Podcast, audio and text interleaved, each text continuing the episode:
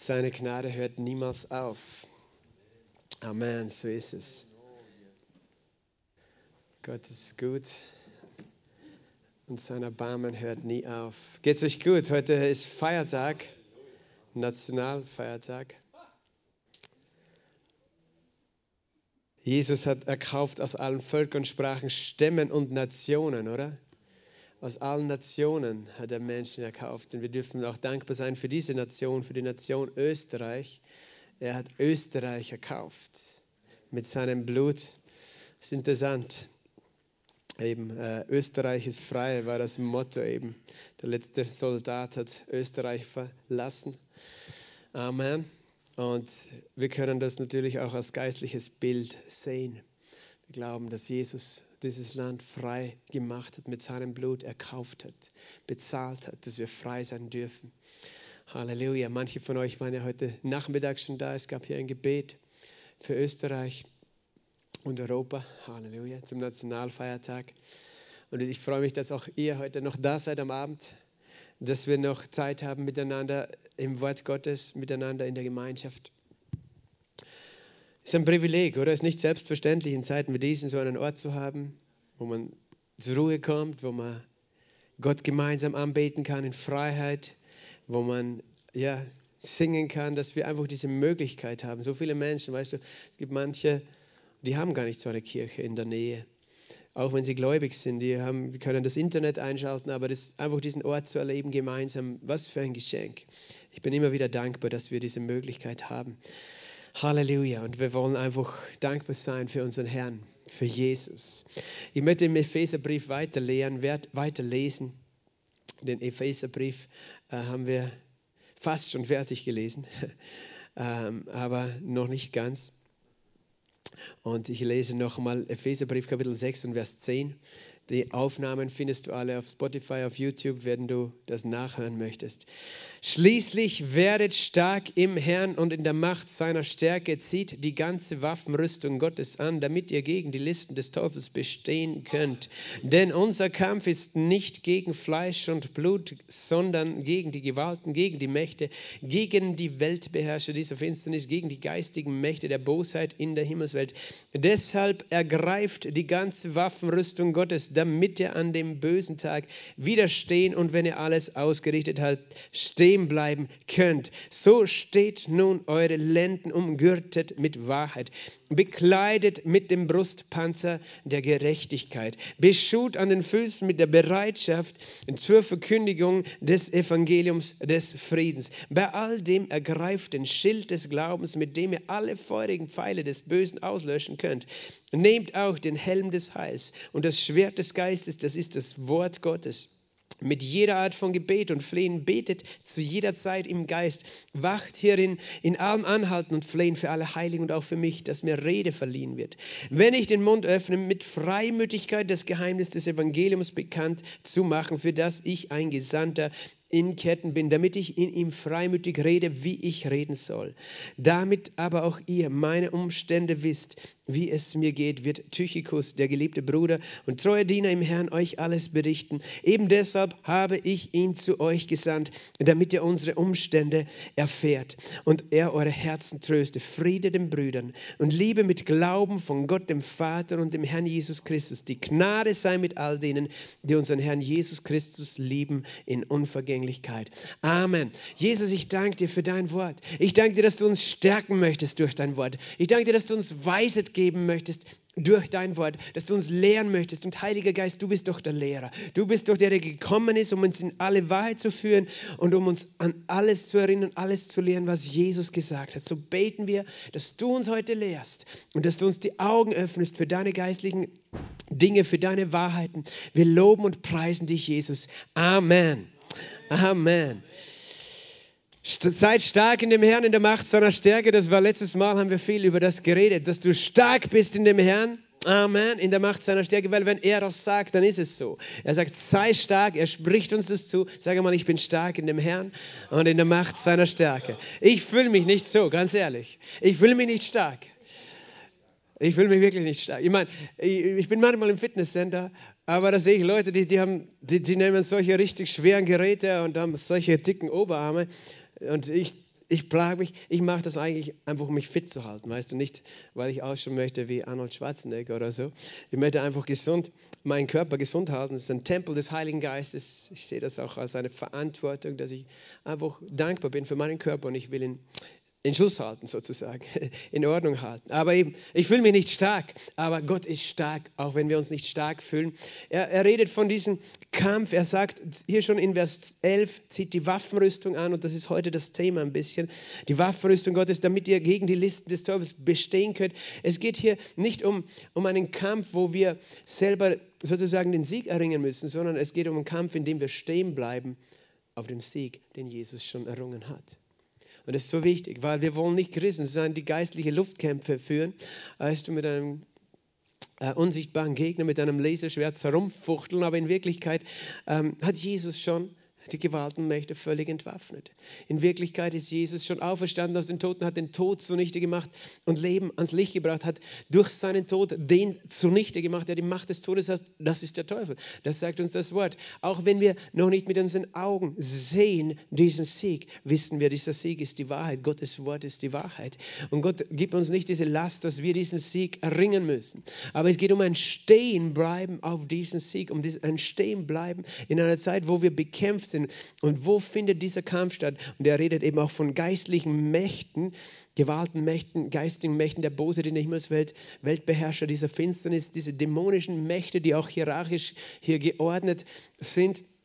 Aber weißt du, wo findet dieser Kampf statt? Wo findet dieser Kampf statt? Er ist in deinen Gedanken und in deinem Herzen. Es ist ein Kampf um deine Gedanken, ein Kampf um dein Herz, in dem Gott möchte, dass du stehst. Nicht, dass du sozusagen denkst, wie ich schon gesagt habe, es gibt manche Menschen, die denken, es gibt irgendwelche geistlichen Rituale, die wir tun müssen, um diesen Kampf selbst zu kämpfen, wie, äh, wie ich erwähnt habe. Aber es geht um diesen Kampf zu stehen auf der Wahrheit. Auf der Wahrheit des Wortes Gottes. Und diese Wahrheit ist umkämpft. Und nicht nur außerhalb von dir ist sie umkämpft, die Wahrheit, so wie in den Medien oder sonst wo, sondern in deinen eigenen Gedanken. Da, da kämpft jemand gegen diese Wahrheit. Und das ist eben wie der Teufel von Anfang an gekämpft hat, wie er Adam und Eva sozusagen bekämpft mit der Lüge. Weil sie haben die Wahrheit geglaubt über wer Gott ist und äh, wer sie sind in Gott, aber dann kommt der Teufel und er hat kein Schwert in der Hand gehabt, oder? Mit dem er gekämpft hat. Er hat ein Wort gesprochen, hat Gott wirklich gesagt, hat Gott wirklich gesagt, das Wort Gottes in Frage gestellt. Das heißt, das ist der Kampf, den wir kämpfen. Dieser Kampf ist ein Kampf um diese Wahrheit des Wortes Gottes, das Wahr, der Wahrheit seiner Liebe. Und es ist die Wahrheit des Wortes, die uns im Sieg leben lässt. Und er sagt hier eben, deshalb ergreift die ganze Waffenrüstung, damit ihr an dem bösen Tag widerstehen und wenn ihr alles ausgerichtet habt, stehen bleiben könnt. Wir wissen, es gibt böse Tage. Wir wissen, dass Jesus gesagt hat, in der Welt haben wir Bedrängnis, aber wir sollen guten Mutes sein, denn er hat die Welt überwunden. Also es gibt böse Tage, es gibt Bedrängnis, das ist alles Realität unseres Lebens. Jesus hat es so beschrieben, der kluge Mann baut sein Haus auf dem Felsen, der andere baut sein Haus auf dem Sand und der, der es auf dem Felsen baut, baut es auf seinem Wort, auf ihm.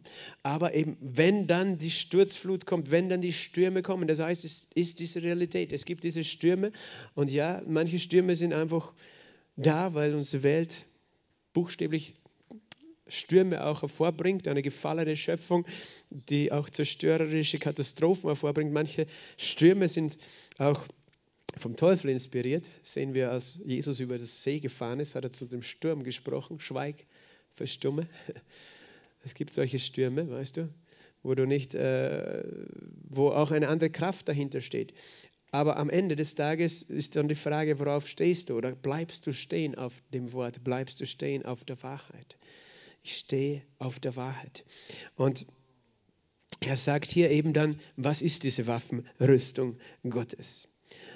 Ich habe das, glaube ich, vor zwei Jahren habe ich über diese Waffenrüstung gelehrt und weiß nicht, wer sich erinnert oder wer das da dabei war. Ich möchte nur auch da ähm, sagen, es gibt manche, die haben daraus eine ganz eigene, wieder eine eigene Lehre gemacht und ein eigenes Ritual.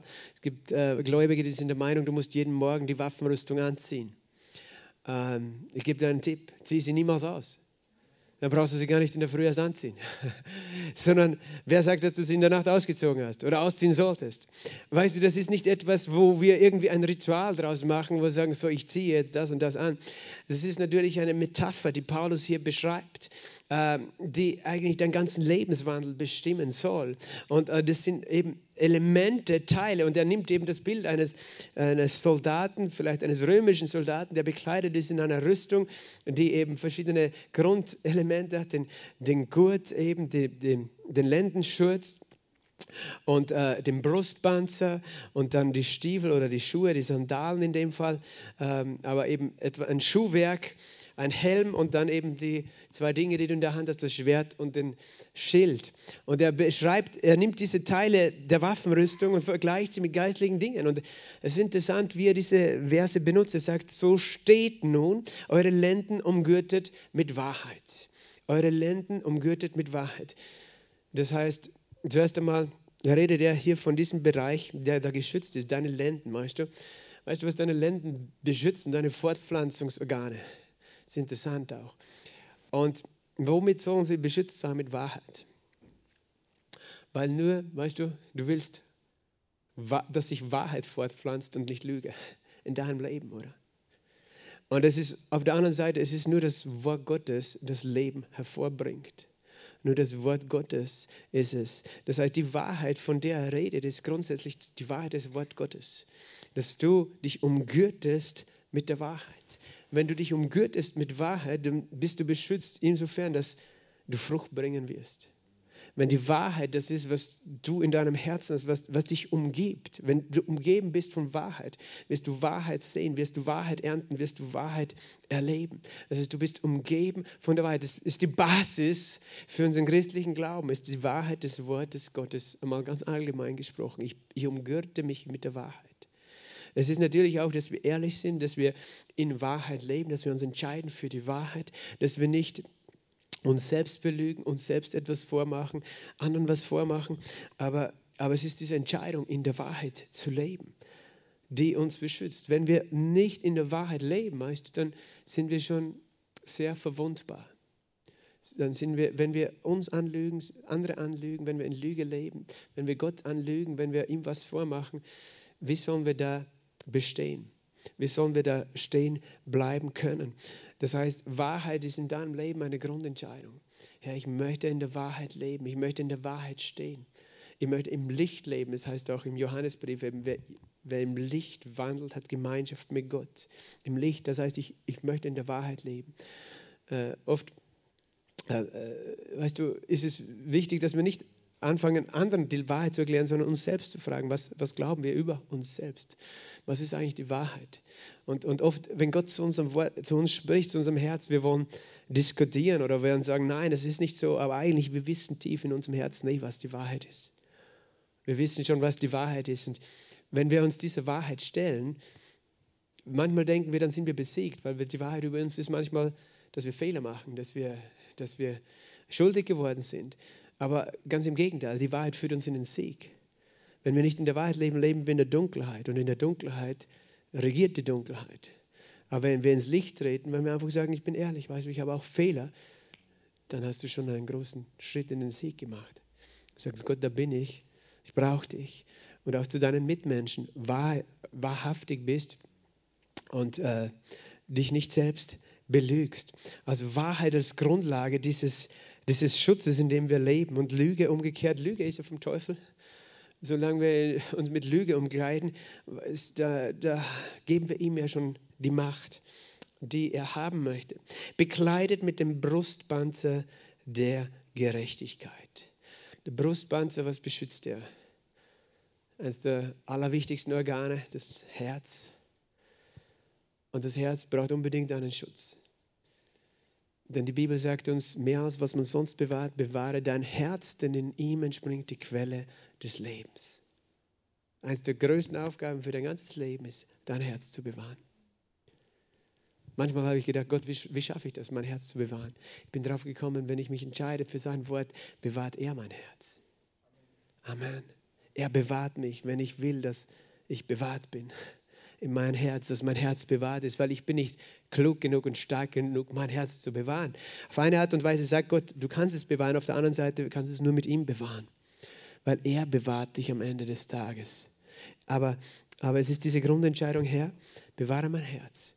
Was ist damit gemeint? Es geht so leicht, dass in unser Herz etwas hineinkommt, das, äh, ja, das äh, ist wie ein Wurm in einem Apfel, oder? Da ist dann der Wurm drin in dein Herz. Das sind schlechte Gedanken, schlechte äh, Entscheidungen, schlechte Handlungen, die in unser Herz kommen. Aber es hat auch viel damit zu tun, was wir in unserem Herzen glauben über uns selbst, was wir ähm, äh, was unsere Identität ist. Das Herz ist dein Innerstes. ist deine, er redet von deinem Wesen, von deinem, wer du bist und deine Identität. Identität. Und du bist ein geliebtes Kind Gottes. Du bist äh, angenommen vom Vater. Deine Schuld ist vergeben. Das alles ist, das mit dem, das ist deine Identität, das ist dein Herz. Und das ist es, was Gott möchte, dass bewahrt ist, weil es wird angegriffen. Wieder, der Kampf, den wir haben, ist ein Kampf nicht zuerst mit Schwertern, sondern es ist ein Kampf um dein Herz auch. Ein Kampf um dein Herz. Der Teufel der wird genannt der Verkläger der Brüder, der uns Tag und Nacht verklagt. Tag und Nacht verklagt und anklagt und sagt, das passt nicht und das ist nicht falsch und das ist falsch und schau dich da an, kritisiert. Das ist der Verkläger der Brüder. Weißt du, diese Stimme mögen wir nicht, weil sie, sie spricht Dinge über uns aus. Und, und, und wenn wir ehrlich sind, wir, wir kennen unsere Fehler, dann denken wir, es stimmt. Aber die Wahrheit ist die Gerechtigkeit Gottes. Amen. Die müssen wir kennen. Darum sagt Paulus, bekleide dich mit dem Brustpanzer der Gerechtigkeit. Und manchmal, weißt du, es ist, es ist ja nicht der Teufel, manchmal benutzt der Teufel uns, dass wir andere verklagen. Dann werden wir zu den Verklägern der Brüder und denken noch, wir tun Gott einen Dienst, wenn wir einander verurteilen und richten und aufeinander zeigen, was nicht passt aneinander. Aber das ist nicht, äh, das, ist, das gibt uns nicht den Sieg sondern dieses, die, diese Anklage, weißt du, kann dein Herz gefangen nehmen. Einerseits, dass du anfängst, diese Dinge zu glauben. Auf der anderen Seite, dass du dein Herz gegen andere Menschen stellst, vielleicht gegen deine Brüder, deine Schwestern. Und dann ist der Wurm drin in deinem Herz. Und was ist es, was dein Herz am besten bewahrt? Es ist der Brustpanzer der Gerechtigkeit.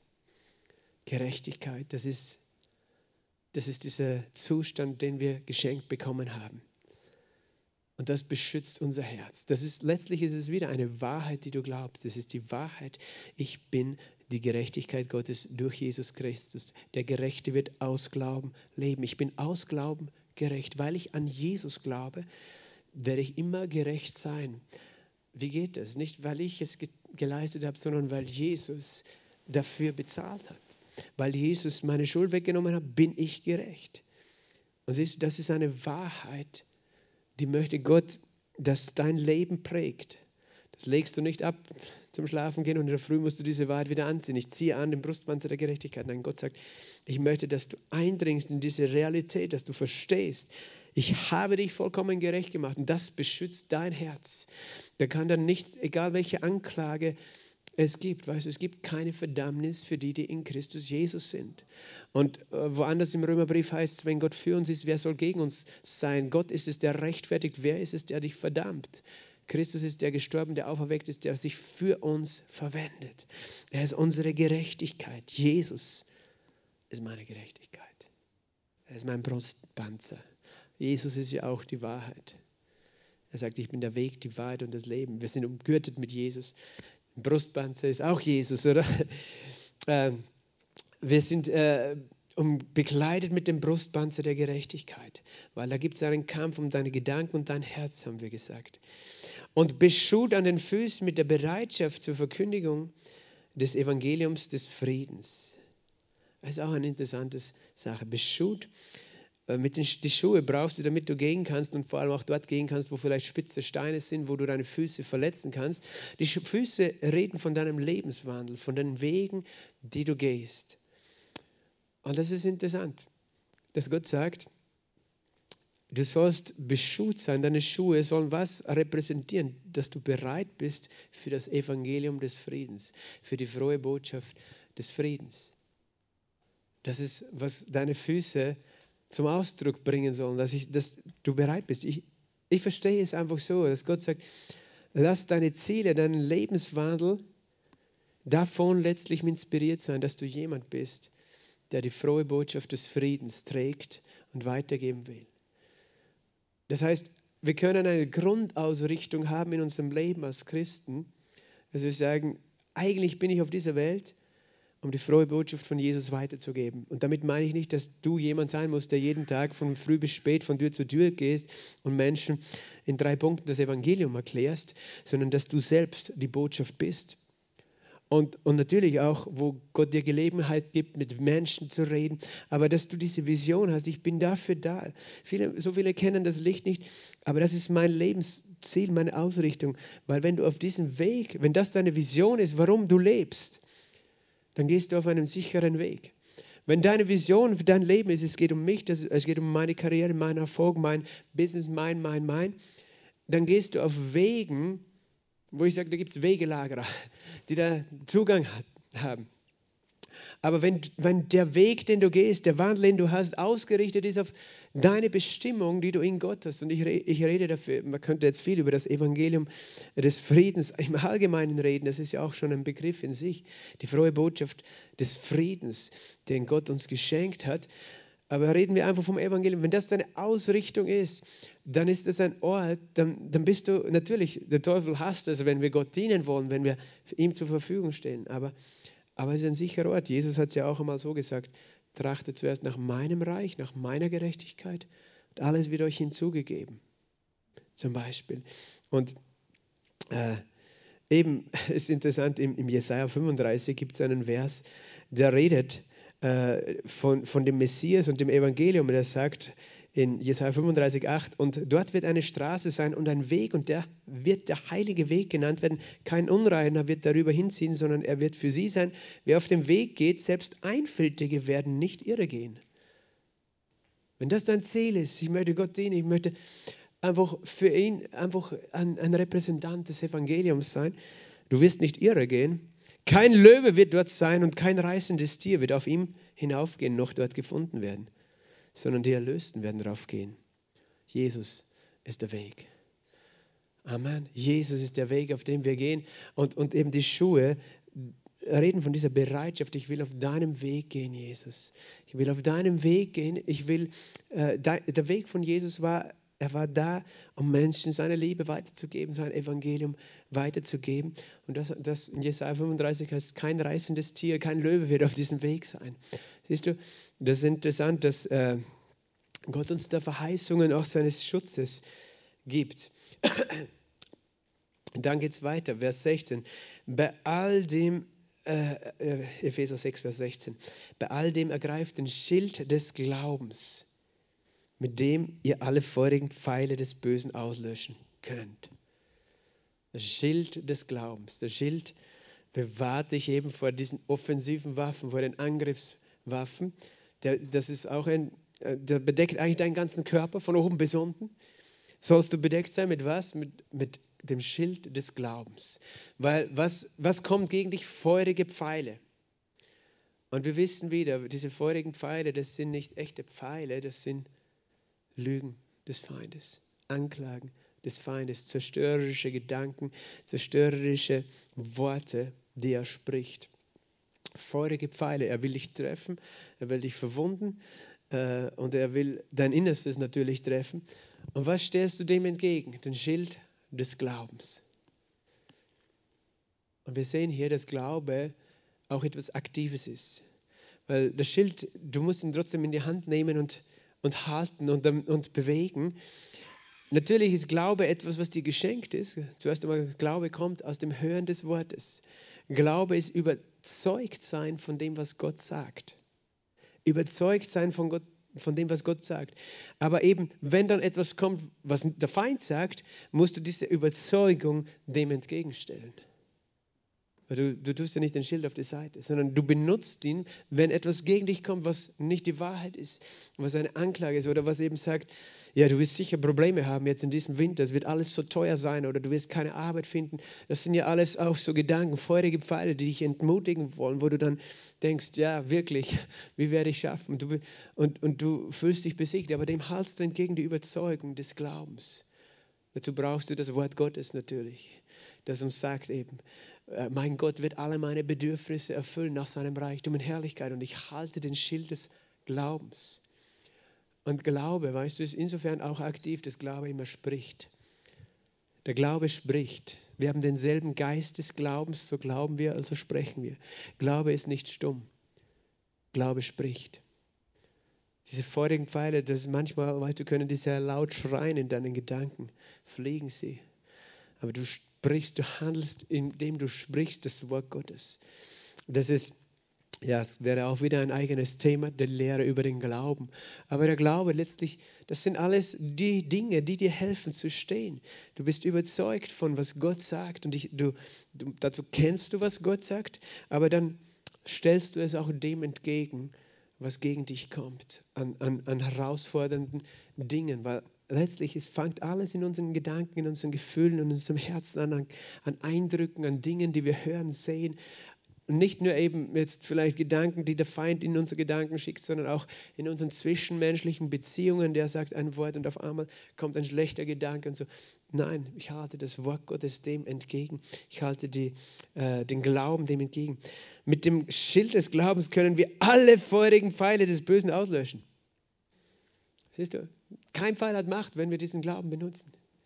Kein, keine Wahrheit, wenn der Arzt sagt, du wirst sterben, du wirst zugrunde gehen. Das sind schon heftige Pfeile dann. Aber hier heißt, wir können alle vorigen Pfeile des Bösen auslöschen. Nehmt auch den Helm des Heils. Vers 17. Nehmt auch den Helm des Heils. Auch was, was beschützt der Helm? Deine Gedanken. Ist auch interessant. Helm des Heils wird unterschiedlich auch äh, äh, verstanden. Äh, viele reden dann äh, von dem Helm der Heilsgewissheit. Und ich denke, das ist schon auch ein Aspekt, Heilsgewissheit. Heilsgewissheit beschützt dich. Heilsgewissheit bedeutet, ich habe Gewissheit, dass ich ewiges Leben habe. Ich habe Gewissheit, dass ich in den Himmel komme. Ich habe Gewissheit, dass meine Sünden vergeben sind. Ich habe Gewissheit, dass wenn ich sterbe, ich sofort beim Herrn bin. Das ist, da ist eine Kraft in der Heilsgewissheit. Aber ich glaube, Helm des Heils bedeutet auch diese Hoffnung, die du als Christ hast. Warum sage ich das? Weil im, ersten Thessalonikerbrief folgendes steht. Im ersten Thessalonikerbrief im ähm, fünften Kapitel. Ich blätter schnell dorthin. 1. Thessalonikerbrief, Kapitel 5 und Vers äh, 8. Wir aber, die dem Tag gehören, wollen nüchtern sein, bekleidet mit dem Brustpanzer des Glaubens und der Liebe. Hier nennt er in dem Brustpanzer des Glaubens und der Liebe und als Helm mit der Hoffnung des Heils. Denn Gott hat uns nicht zum Zorn bestimmt, sondern zum Erlangen des Heils durch unseren Herrn Jesus Christus. Und es wäre auch eine eigene Lehre, die, die Hoffnung der Herrlichkeit oder die, die, die glückselige Hoffnung, das ist die Hoffnung, von der Paulus redet, die Hoffnung der Auferstehung, die Hoffnung, dass der Moment kommt, in dem wir verwandelt werden und dieses vergängliche Unvergänglichkeit anzieht. Und ein Kapitel zuvor, im Kapitel 4, redet er über das, was, was, er, was wir allgemein als Entrückung bezeichnen, dass wir, wenn Jesus kommt, verwandelt werden. Und dass wir nicht eben für den Tag des Zorns, von dem die Bibel auch redet, bestimmt sind. Hier heißt es, wir sind nicht zum Zorn bestimmt, sondern zum Erlangen des Heils. Ich sage das ist jetzt heute auch nicht das Hauptthema, die Endzeitlehre, aber weißt du, so viele Christen haben Angst und Menschen haben auch Angst, wenn sie die Zukunft anschauen und manche reden von Weltuntergang und allen möglichen bösen Dingen, aber die Bibel sagt ganz klar, wir sind nicht zum Zorn bestimmt, sondern zum Erlangen des Heils. Wir glauben, dass Gott uns holen wird und verwandeln wird. Und wir nennen das die Auferstehung oder die Entrückung. Und das ist die Hoffnung des Gläubigen, die Hoffnung, die Erwartung, dass wir das ewige Leben durch und durch erleben werden, weil jetzt haben wir das ewige Leben in uns, aber eines Tages wird das ewige Leben auch unseren Körper total verwandeln und, und unser Körper wird unsterblich sein und keine Schmerzen je mehr haben. Das ist eine wunderbare Erwartung. Und diese Erwartung beschützt unsere Gedanken, die oft so voller Furcht in die Zukunft blicken. Diese Erwartung, wir erwarten nicht schlechte Dinge, wir erwarten nicht Zorn oder Gericht also Gläubige brauchen wir nicht Zorn oder Gericht erwarten. Wir erwarten die Erlösung. Wir erwarten das Heil. Halleluja. Halleluja. Und das ist das, was deine Gedanken beschäftigt, wenn du eine, das ist letztlich diese Grunderwartung eines Gläubigen. Ich erwarte, alles wird am Ende gut sein. Ich erwarte, dass ich erlöst bin. Und ich weiß, dass, dass das für unterschiedliche Christen zu unterschiedlichen Zeiten anders ausgeschaut hat. Wie ich vor kurzem wo erwähnt habe, ich lese gerade dieses berühmte Buch Fox's Book of Martyrs, das Buch von John Fox, der das im 16. Jahrhundert geschrieben hat, über die Märtyrer der ersten, Christ, der ersten Kirche bis ins 16. Jahrhundert. Und äh, das sind, weißt du, die, die haben nicht sozusagen die haben, die haben alle nicht das noch erlebt, dass ihr Körper verwandelt wurde auf der Erde, aber die waren so voller Erwartung des Heils, dass sie sehen würden, dass sie einfach all diese Widerstände ausgehalten haben und sie haben erwartet, äh, Gott ist bei ihnen und sie werden bei Gott sein. Da denke ich, ja, da geht es mir eh gut, wenn, wenn ich mich vergleiche, meine Lebenssituation, weißt du, damals da hattest du richtig Probleme in manchen Ländern, zu manchen Zeiten, unter manchen Regierungen, wenn du Christ warst. Und uns geht es ja richtig gut. Wir machen uns Sorgen, ob wir genug zum Heizen haben oder so im Winter. Manche Menschen. Oder, oder eben alle möglichen Dinge. Aber weißt du, wir erwarten das Gute. Wir erwarten das Heil. Der Gläubige hat eine Heilserwartung. Und die Heilserwartung ist ein ganz starker Motor. Und es ist etwas, das dich bewahrt in deinem ganzen Leben als Christ auf dieser Erde. Du erwartest das Heil und du sollst damit begleitet sein. Du sollst wissen, dass für dich das Heil bestimmt ist und dass du nicht zum Zorn bestimmt bist. Manche denken, ja, Gott will äh, auf mich Gericht bringen. Nein, das Gericht hat Jesus getragen. Er war im Gericht. Er will nicht auf dich Gericht bringen oder Zorn Gottes oder, oder den Tag des Gerichts, all diese Dinge, ähm, sondern wir erwarten das Heil. Gott hat uns nicht zum Zorn bestimmt, sondern zum Erlangen des Heils. Und zuletzt nehmt das Schwert des Geistes, damit, äh, nehmt das Schwert des Geistes, das ist das Wort Gottes. Das Schwert des Geistes, die einzige Angriffswaffe dieser, äh, dieser Liste, dieser Waffenrüstung. Du bist bewaffnet, du hast etwas in der Hand und das nennen wir ein Schwert. Das ist das Schwert des Geistes. Was ist das Schwert des Geistes?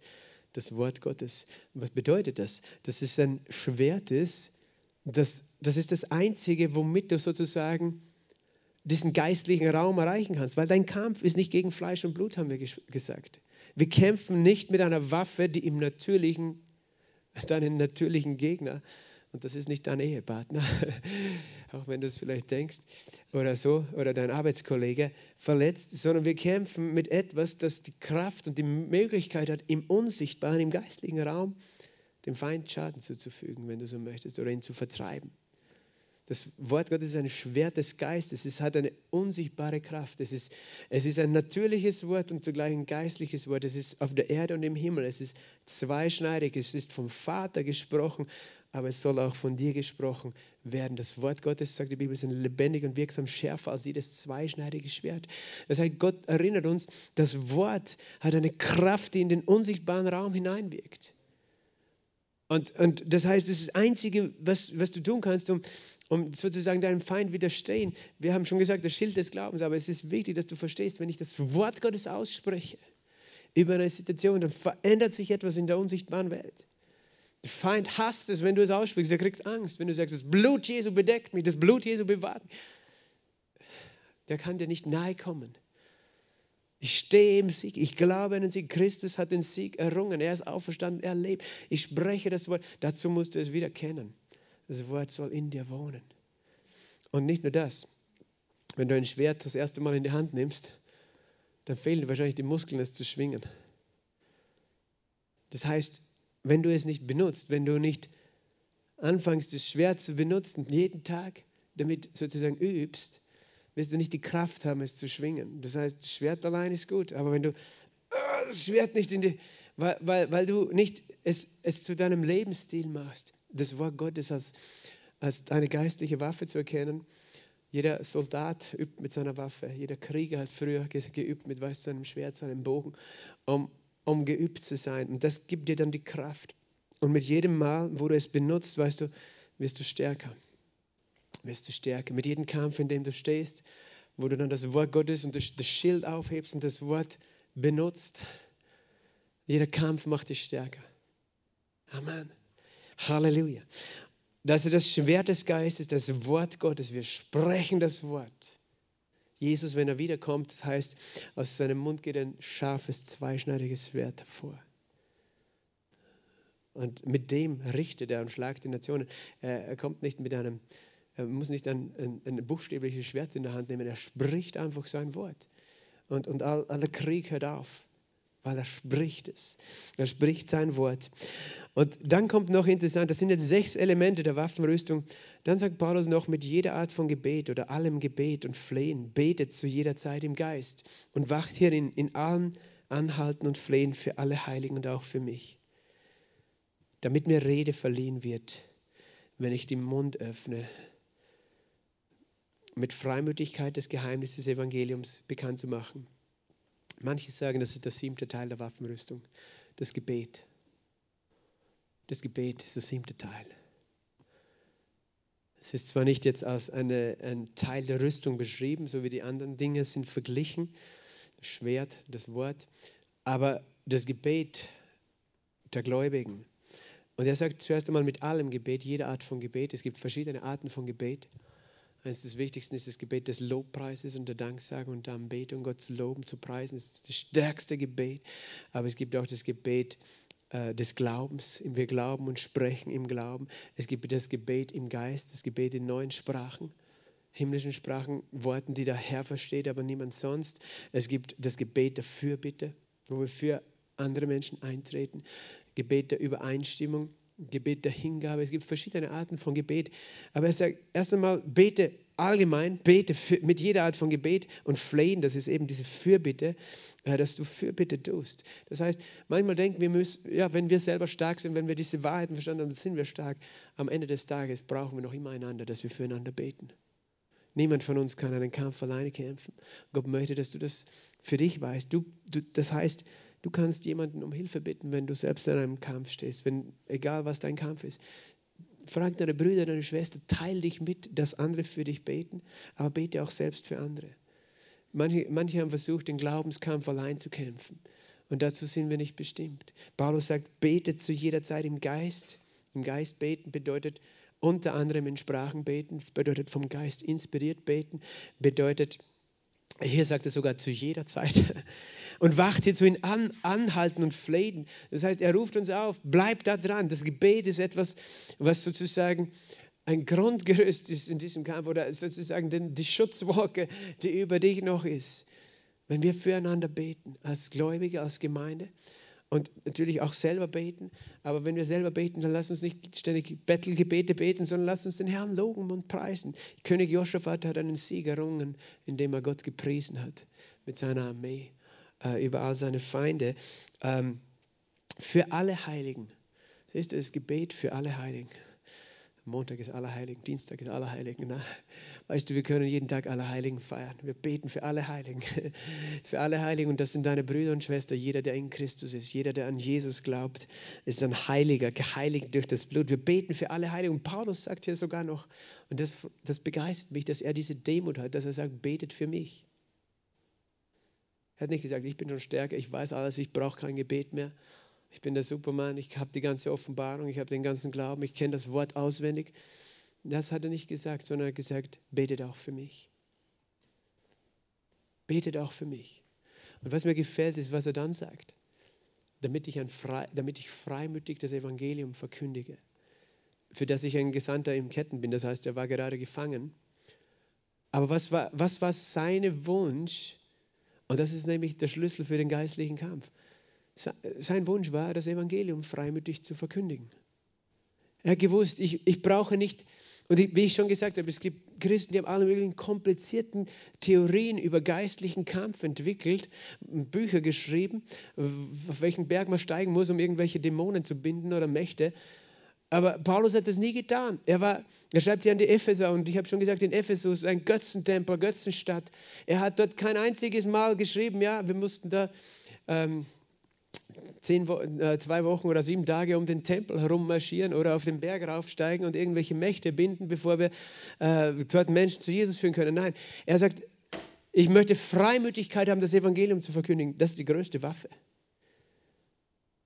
Das Evangelium ist die Botschaft von Jesus, die Botschaft der Wahrheit. Und das ist die Waffe, die wir haben. Wir sprechen die Wahrheit des Evangeliums, weil sie steht wem entgegen? Der Lüge, mit der der Mensch, die Menschen in Gefangenschaft sind. Die Menschen glauben ja nicht die Wahrheit, viele. Die, die, Wahrheit ist, Jesus lebt, er liebt uns. Aber viele Menschen glauben, erstens, Gott gibt es nicht und er kümmert sich nicht und, und äh, alles Mögliche. Ich muss meine Probleme selber lösen. Sie sind Gefangene der Lüge und das zu bekämpfen, das ist nicht eine Sache von irgendwelchen komischen geistlichen Ritualen, die wir tun, sondern Paulus hat eine Sache gemacht, gepredigt. Das heißt, wir beten den Gebetskampf nicht sozusagen in dem dafür, dass wir irgendwie ständig, manche Menschen denken, wir müssen ständig binden, binden, binden, irgendwelche Mächte binden. Und ich weiß, dass es das gibt, binden und lösen. Aber Paulus sagt nicht, wir müssen versuchen, alle Mächte zu binden, sondern wir müssen das Evangelium predigen. Und das ist das, was am meisten umkämpft ist. Der Feind will uns einschüchtern und entmutigen. Weißt du, wenn du ein Gefangener bist im Gefängnis, es ist gar nicht so leicht zu predigen. Hey, Jesus macht frei. Ja, schau dich an, du bist im Gefängnis. So frei macht er dich. Dann kommen diese Gedanken, dann bist du nicht mehr freimütig. Jesus liebt mich. Ja, warum bist du dann im Gefängnis, Paulus? Wenn, du, wenn er dich liebt, wenn er so stark ist, warum sitzt du im Gefängnis? Und weißt du, dann brauchst du, dann brauchst du Glauben an das Wort. Und, und dann brauchst du auch Gebet, um freimütig zu sein. Ich lasse mich nicht einschüchtern. Weißt du, wenn der Feind mich da jetzt runterholen will, sondern wir beten füreinander. Das ist das Gebet füreinander, dass wir stark sind, was zu tun, das Evangelium zu predigen, weil das Evangelium ist die stärkste Waffe, die wir haben, die nämlich die Lüge zerschmettert. Wir predigen, Gott liebt euch, Gott liebt Menschen, er vergibt Sünden, er heilt, er rettet und jeder, der an ihn glaubt, hat ewiges Leben. Wir predigen, Jesus lebt. Verstehst du, das ist die Wahrheit und diese Wahrheit zerstört jede Lüge. Amen. Sie hat in meinem Leben die Lüge zerstört. Ich habe so viele verwirrte Dinge geglaubt, aber dann ist diese Wahrheit gekommen. Amen. Und ich, ich möchte nur abschließen, diese letzten Verse, weil dann wir wirklich Epheser abschließen können, damit ihr auch meine Umstände wisst, wie es mir geht, wird Tychikus, der geliebte Bruder, treue Diener im Herrn, euch alles berichten. Eben deshalb habe ich ihn zu euch gesandt, dass ihr unsere Umstände erfährt und er eure Herzen tröste. Ich möchte nur dazu sagen, weißt du, Paulus war wie gesagt im Gefängnis. Und wir sehen hier, die anderen waren traurig, weil darum brauchten sie jemanden, der ihr Herz tröstet. Und darum sandte er den Tychikus. Was, was wir hier sehen, wie verbunden diese Gemeinden waren, wie verbunden die Gläubigen waren miteinander. Da war eine Liebe untereinander, die sie verbunden hat. Und Paulus sagt, ich sende euch den Tychikus, er wird euch erzählen. Äh, es ist einfach, Epheser redet auch von der Gemeinde. Und, äh, und wir sehen diese Gemeinde, die erste Gemeinde, das war eine Gemeinde, wo Menschen von Herz zu Herz verbunden waren, auch über große Entfernungen. Wenn Paulus über so viele Menschen, er erwähnt auch so viele Namen, schreibt, weißt du, er redet davon, wie, wie die Gemeinde, sie wussten voneinander, sie kannten einander, sie sorgten sich umeinander, sie beteten füreinander. Friede den Brüdern und Liebe mit Glauben von Gott, dem Vater und dem Herrn Jesus Christus. Die Gnade sei mit all denen, die unseren Herrn Jesus Christus lieben in Unvergänglichkeit. Amen. Ich denke, das ist selbsterklärend. Halleluja, wir haben jetzt den Epheserbrief durchgelesen. Es gäbe wahrscheinlich noch viel mehr zu sagen. Andere Lehrer werden andere Dinge noch betonen. Aber wir sind dem Herrn dankbar für sein Wort.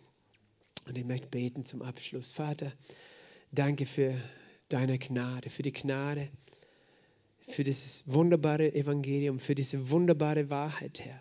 Ich danke dir, dass du jeden von uns stärkst, Herr, wo wir stehen in unseren Kämpfen und Herausforderungen, Herr, dass wir diese Waffenrüstung ergreifen, so wie Paulus es gesagt hat.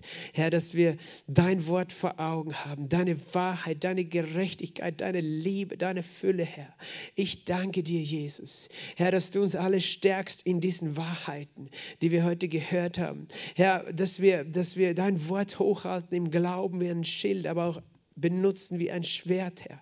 Herr, dass wir dein Wort festhalten, deine Hoffnung, deine Gerechtigkeit, deine Liebe, deine Wahrheit. Aber Vater, ich bete auch, dass du uns dieses Verständnis gibst über deinen Leib, die Gemeinde, was es bedeutet, dass wir füreinander beten, dass wir füreinander da sind, dass wir einander im Gebet tragen in unseren Kämpfen und Herausforderungen, Herr. Dass wir, dass wir nicht diese Freimütigkeit, diese Freude verlieren, Herr, von dir zu erzählen, sondern Herr, dass wir, egal in welchen Umständen, Umständen, Herr.